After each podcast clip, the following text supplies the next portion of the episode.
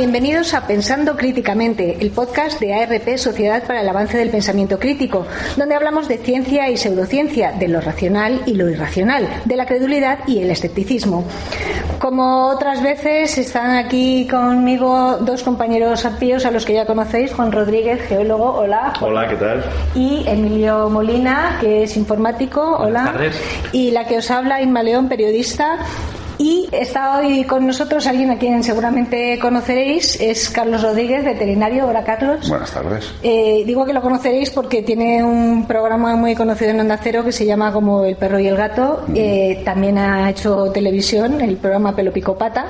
Por supuesto, ejerce como veterinario desde hace 30 años y también, además de su profesión y de divulgar, pues eh, eh, se preocupa por los derechos de los animales.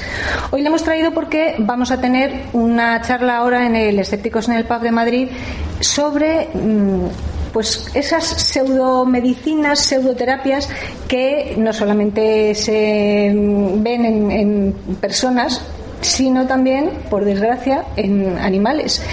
Eh, Carlos, ¿Es, ¿Esto es algo que ofrecen los veterinarios, que pide la gente? ¿La gente está acostumbrada a que le ofrezcan el reiki o la homeopatía y lo quiere también para sus animales?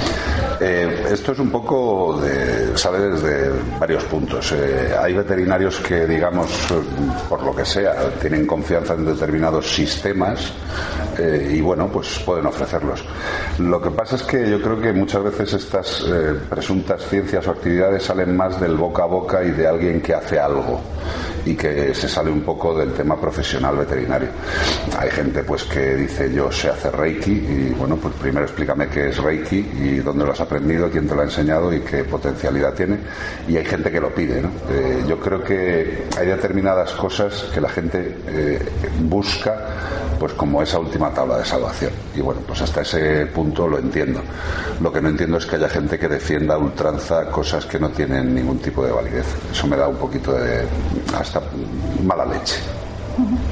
Porque validez, lo que se dice validez, eh, por ejemplo, la homeopatía hay quien dice eh, que el- la prueba de que funciona es que mm, no es un placebo porque en los animales que no sienten el efecto placebo eh, funciona. Y vamos, yo creo que esto es eh, un poco absurdo, ¿no? Claro, pero vamos a ver, ¿funciona en base a qué?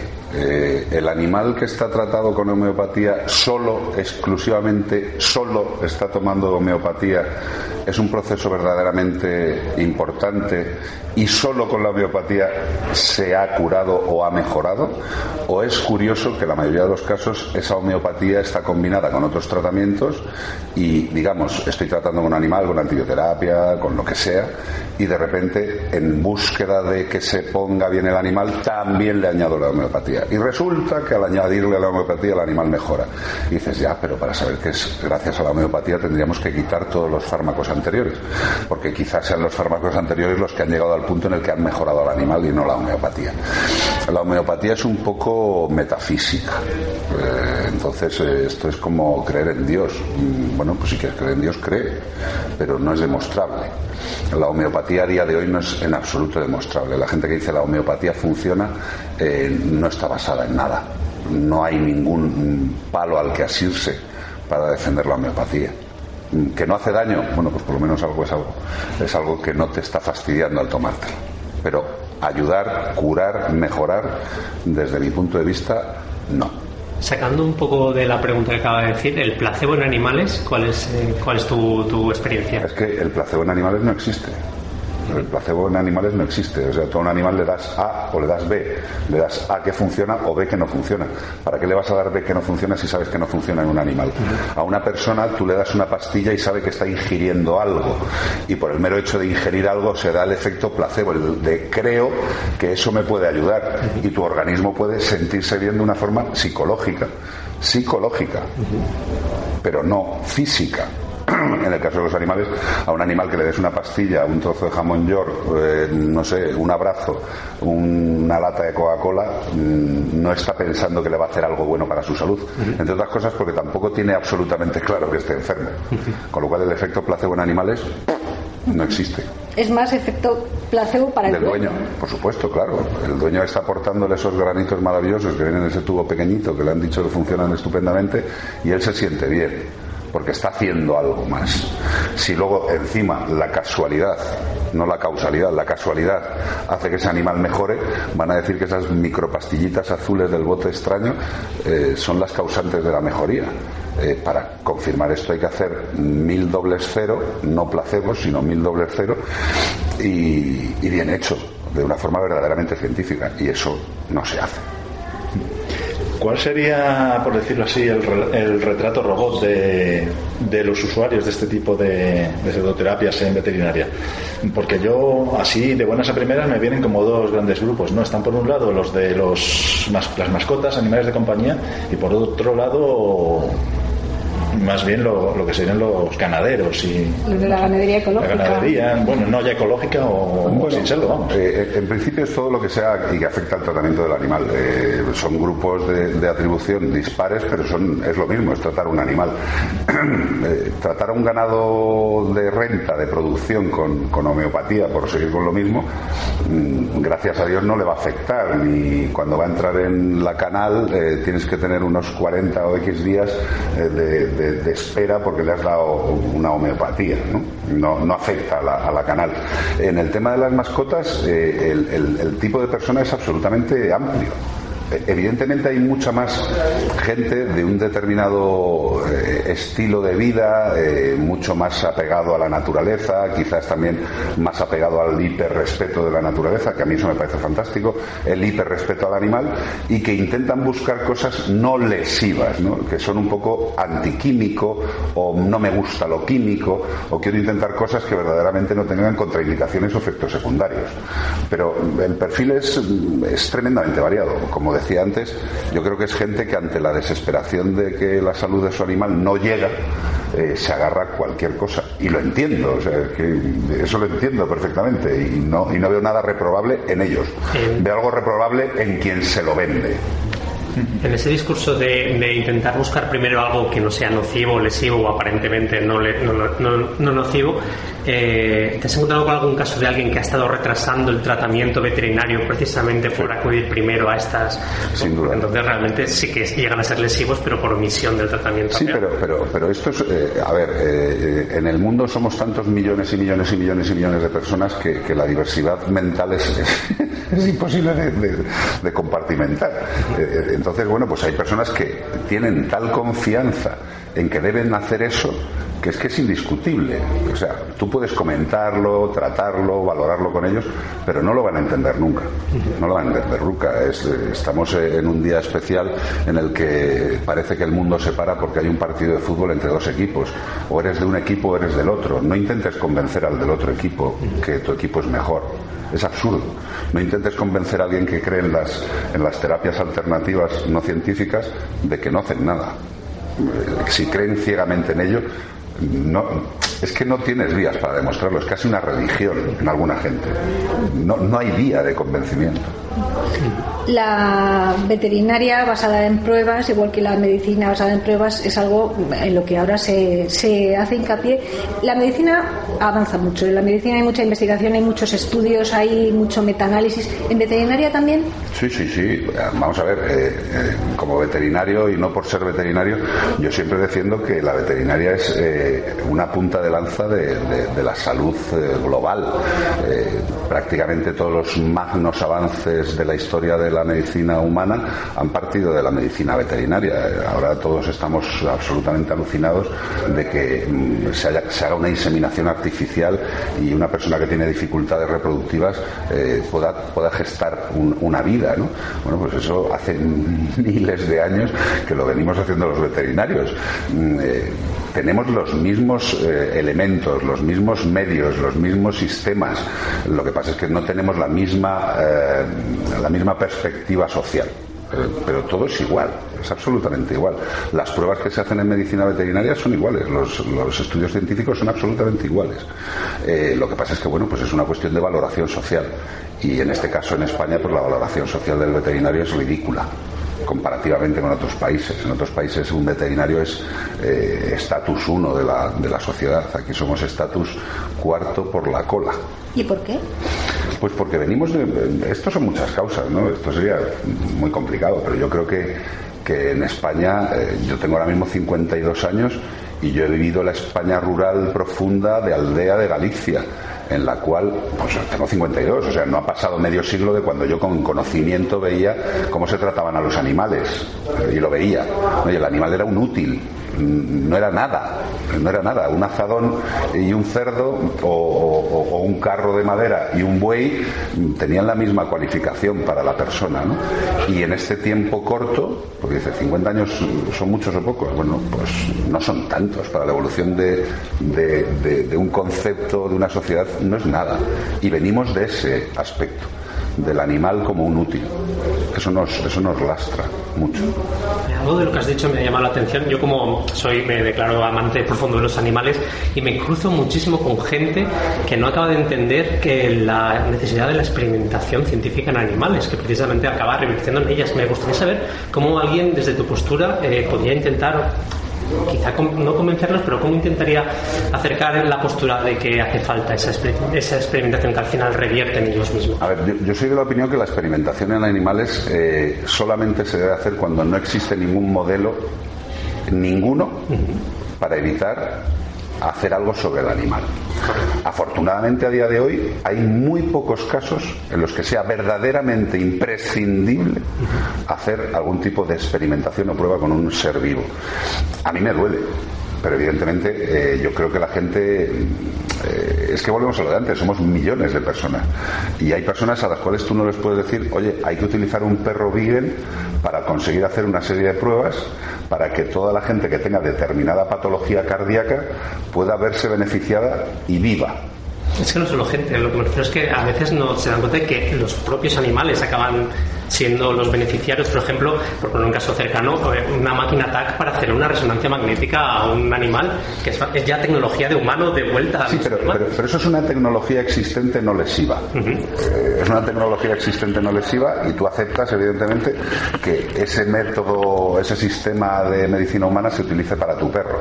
Bueno, tendrá un coste más elevado, pero bueno, pero te ayuda en el diagnóstico. Pero otra cosa muy diferente es la experimentación. Es decir, tenemos que abrir, por decir decirlo de forma llana y vulgar, tenemos que abrir en Canadá un grupo de 15 vegans para hacer una prueba de una serie de implantes de células madre en la válvula mitral para conseguir que el problema X se solucione en personas humanas. Y la gente dice, coño, ¿por qué hay que matar a 15 vegans? Eh, hay gente que te llega a decir, bueno, cojamos a 15 eh, neozelandeses y hagamos la prueba si son voluntarios, ¿no? Eh, bueno, yo creo que eso es, es una aberración plantear lo que se haga en personas humanas pudiendo hacerlo en animales. Yo voy a defender a la extenuación a los animales. Yo no soy vegano, no soy vegetariano, pero como veterinario yo voy a hacer todo lo posible para que un animal de producción, de consumo, viva fantásticamente bien, no sufra en el transporte y cuando tenga que morir no se entere de nada, de nada. Yo firmo eso para mí. O sea, que, el día que llegue mi muerte yo no me entere, yo haya tenido una vida suficientemente digna. Yo creo que eso es lo que tenemos que pedir para cualquier ser vivo. Pero volvemos a lo mismo, somos muchos y ponernos de acuerdo es muy complicado. ¿Te has encontrado con casos de antivacunas, de gente que no quería... Sí, ¿Y cómo, cómo los gestionas? Pues se les explica, se les explica lo que... Yo creo que muchas veces la sociedad eh, no, no, da el suficiente tiempo de información a la gente. Si, si, lo pensamos fríamente, tenemos, tenemos muchísimos medios de comunicación, pero los utilizamos muy mal. Eh, yo creo que a la población hay que estarla educando continuamente, pero hay muchas cosas en las que educar a la población. Pero un tema tan importante como la vacuna, que es la prevención de una enfermedad y que es una cosa que está absolutamente testada, que evidentemente tiene contraindicaciones en algunos casos, por supuesto, pero que tiene unos beneficios brutales, pues hay que intentar explicarlo. Pero claro, tú no puedes explicárselo a una persona que ya viene con el no en una consulta de 10 minutos tiene que haber unos sistemas de información a nivel del Estado, a nivel de los medios de, comunicación, que ayuden a que esa persona se cree un pozo de conocimiento sobre lo que tiene que conocer. Eh, otra cosa, también entramos en las cuestiones religiosas, entramos en mil cosas. Por, lo mismo, somos muchos. En este caso también incluso en cuestiones legales, ¿no? Porque esa misma libertad de elección que, que se nos respeta a los humanos y se nos reconoce, en el caso, por ejemplo, de las vacunas y demás, no existe hasta ese punto en el caso de los animales. Tú a tu perro lo tienes que vacunar sí o sí, ponerle el chip y todo lo que... Bueno, tienes que, tienes que vacunarlo sí o sí si quieres. O sea, lo único que puedes hacer es que si no lo haces te multen. Entonces hay gente que prefiere, siendo absolutamente defensor de la no vacuna, prefiere decir, bueno, pues es obligatoria la vacuna de la rabia. Bueno, pues yo no se la pongo pues que me multen, pero yo no le voy a meter ningún agente externo desconocido eh, manejado químicamente en un laboratorio a mi perro. Pues bueno, a mí no me parece bien, pero bueno, cada uno puede llegar al límite de los límites. Eh, también te digo una cosa, eh, en el caso de veterinaria, el que alguien no vacune de la rabia eh, es un tema social, es un tema global, es un tema de salud pública. Mm, evidentemente yo creo que las multas tienen que tener la dureza del problema hacia el que vayan. O sea, si una persona no vacuna de la rabia y por no vacunar de la rabia todos los que no quieran entra un brote de rabia en España, pues a lo mejor nos entra la risa habría que valorar de forma más adecuada cuál sería esa multa, que creo que tendría que ser más importante. Lo que hablas, por ejemplo, este movimiento antivacunas que de momento es minoritario entre los dueños de mascotas, es como si dijéramos eh, el haber llegado al, punto opuesto a lo que tú antes hablabas. Hablabas de eh, una sociedad en la que no se respetaba a los animales y, eran como, como fuerza de trabajo, eran propiedades, pero es que eso se sigue viendo ahora en muchas fiestas, en las que el animal pues es el objeto de la diversión y lo tiran de un campanario o lo... Volvemos a lo mismo, sigue siendo un útil. O sea, sigue siendo un elemento de la fiesta. Es como tirar un cohete en fallas, eh, bueno, pues matar un toro a lanzazos o tirar un pavo de una cabra desde un, campanario. Pues eh, para la gente que ha vivido esa cultura desde toda la vida, pues evidentemente el lanzar a esa cabra que lo han visto desde que no tienen uso de razón todos los años en la misma fecha, no les supone nada. Salvo que hubiera algún tipo de educación a nivel mediática global en la cual se dijera, oye, que la cabra, cuando se la sube al campanario, primer punto, o sea, una cabra subiendo escaleras, por mucho que la lleves en brazos, mm, algo raro tiene que notar. Eh, y dice, bueno, pues es un momento lo que vuela la cabra y no se mata. Dice, ya, bueno, pues perdóname, que le tiren a usted. O sea, si no va a pasar nada, pues se compra una gran, una gran malla de tipo bomberos y bueno, pues se tira al alcalde, al concejal de turno y seguramente fuera más gente y sería muy divertido. Dentro de 500 años sería también tradición. Eh, pero volvemos a lo mismo, eh, eh, es que este mundo es una gran curva de Gauss, en la cual en el extremo izquierdo, por decirlo de alguna forma, no por el tema político, sino en el lado de la izquierda, pues pueden estar los, eh, en el tema del trato a los animales, la gente que les mata por diversión, por enfermedad mental, por ser unos sociópatas, eh, que les hacen mil perrerías, mil daños y mil salvajadas. Luego está la zona media de la curva de Gauss, en la que está más o menos la gente normal, con sus rarezas hacia la izquierda, hacia la derecha, pero a la derecha está otro grupo tremendamente brutal de gente que es el hipercuidado al animal. Le doy eh, langostinos frescos de Huelva, eh, tienen una nani, eh, no tocan el suelo. eso también es maltrato. Eso también es maltrato. ¿eh? Está recordando algo que creo que sale a la que es he llegado a ver a gente veganos que quieren darle pienso vegano a sus gatos. ¿Qué opinas de ese tipo de...? Pues eso es una aberración, eso, eso es, eso es un, un antropomorfismo enfermizo. Vamos a ver, tú eres un ser humano con tus características. Eres un. Con perdón, somos putos animales. ¿eh? Para esa gente. O sea, para esa gente somos putos animales y tenemos una serie de connotaciones que no nos diferencian ni nos. Es una aberración mental. Eh, eh, el ser humano, como bicho, tiene unas características, no las hemos ido cargando, eso sería para otro tema muy largo. Yo creo que el ser humano se ha cargado todos sus comportamientos innatos y hemos llegado a que hoy pues llevamos ropa, eh, nos comportamos de una serie de formas, etcétera. Evidentemente el ser humano primigenio al de ahora pues nos parecemos lo que un huevo a un no sé, a un PC. Eh, pero, pero es la realidad. Y en el tema de la evolución de toda esta gente, se ha perdido todo. O sea, se han vuelto locos. Se han vuelto locos. O sea, el gato es una especie con unas características que si tú le quieres, se las tienes que intentar amoldar al máximo a sus necesidades, no a tus creencias. Eso es la hiperaberración del antropomorfismo. Vamos a ver, ¿un alimento vegano para un animal carnívoro? ¿Pero qué me estás contando? O sea, no seamos gilipollas. Es que es, el grado máximo del absurdo. Pero aunque se lo expliques, su animal no va a consumir ningún producto de ningún animal. Dice, bueno, pero si, si tu gato le sueltas a la calle, se va a comer una rata y un pájaro, porque es carnívoro. Tu gato no va a comer brócoli de motu propio. Pues, aunque se lo expliques, aunque se lo razones, volvemos, ¿eres del Barça o eres del Madrid? Eh, la convicción, eh, convencer a alguien es imposible.